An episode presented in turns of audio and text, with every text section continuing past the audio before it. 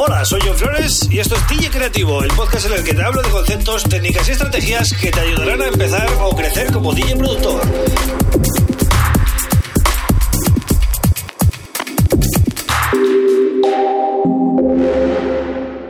Bienvenido, bienvenida al episodio 216 del podcast. En DJ Creativo ya sabes que te hablo sobre temas interesantes, ¿no? Dentro de lo que es el mundo DJ productor.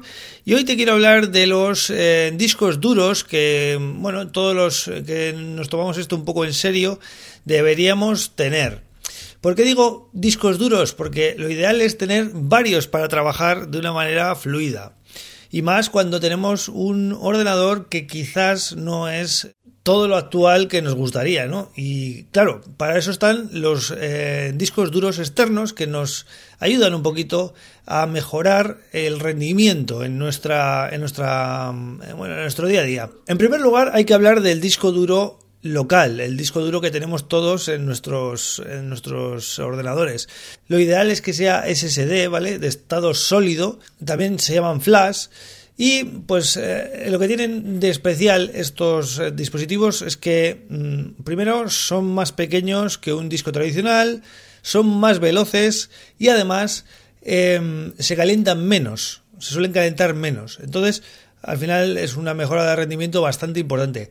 Suelen ser eh, entre 5 y 10 veces, depende del disco duro y depende si es, eh, bueno, si es un disco integrado o es un externo, más rápidos que eh, uno tradicional, ¿no? Entonces, mm, imaginaros lo importante que es esto para nuestros procesos, ¿no? Procesos de librerías, multisamples y todo este tipo de cosas que nosotros manejamos cuando estamos haciendo música. En, concreto os voy a hablar de, lo que puede mejorar mucho vuestro workflow en Ableton Live. Cuando instalamos Ableton Live hay varias carpetas clave en las que el programa mm, pues ejecuta archivos y estas carpetas las tenemos que tener bien localizadas. Por un lado tenemos la Core Library, la librería de, fábrica, digamos, ¿no? De, la que viene con el instalador. Esa, eh, en el caso de los Macs, la instala en, dentro de la aplicación le damos botón derecho, mostrar contenido del paquete y en una carpeta que se llama App Resource, ahí es donde está la Core Library. Esa, librería pues tiene em, los presets de todos los dispositivos, los em, bueno las lecciones que te pone a, la derecha, ¿no? de, tutoriales y tal que te va explicando, pues ahí tiene también esos archivos. Tiene todos los samples que utiliza para los eh, drum racks o los, o los instrumentos que trae ya la propia librería. Lo importante de esta librería, que lo que te tienes que quedar, es que esa librería no se puede mover, se tiene que quedar en el disco en el cual tienes el sistema operativo y tus aplicaciones. Pero todo lo demás se puede mover a discos externos y vamos a notar una gran diferencia en fluidez. Y aquí es donde entran en juego los discos duros externos eh, SSD que te estaba comentando al principio, que viene bien tener varios.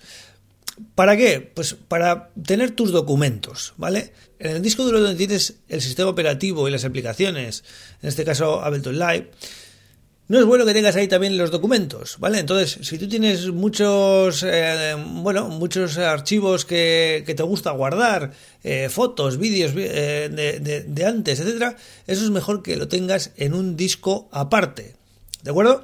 Y también pasa lo mismo con todo lo que sea audio, música, samples, etcétera, librerías, es mejor que lo tengas en un disco externo. Y a poder ser que ese disco externo sea SSD, ¿vale? Si vas a guardar documentos viejos o cosas que no usas mucho, puede, no ser SSD, puede ser un disco normal y corriente, que va a ser mucho más barato y te va, y te va a costar eh, mucho menos y vas a poder guardar más cosas. Pero para música, para trabajar con música, es vital que sea SSD, porque tiene unas velocidades de lectura y escritura bastante rápidas. Entonces, yo te recomiendo que todas estas eh, librerías de terceros que solemos descargar, todas estas expansiones, todos estos los packs de Ableton Live también, em, incluso las carpetas de proyectos, las carpetas temporales, ¿vale? Ya sabéis que Ableton Live cuando, cuando tú no has guardado el proyecto, va guardando todo automáticamente en una carpeta temporal, pues eh, desde preferencias podemos asignar una ruta para esa, para esa finalidad también y tenerlo todo en el disco externo sin estar saturando constantemente el disco en el que tenemos el sistema operativo y la aplicación de audio que, con la que trabajamos. Resumiendo, os recomiendo tener tres discos duros mm, en vuestro workflow habitual y aquí vuelvo un poco a, lo que es el, título del episodio. Em, os recomiendo tener el disco duro local donde instaláis solamente el sistema operativo y las aplicaciones que son necesarias en vuestro día a día.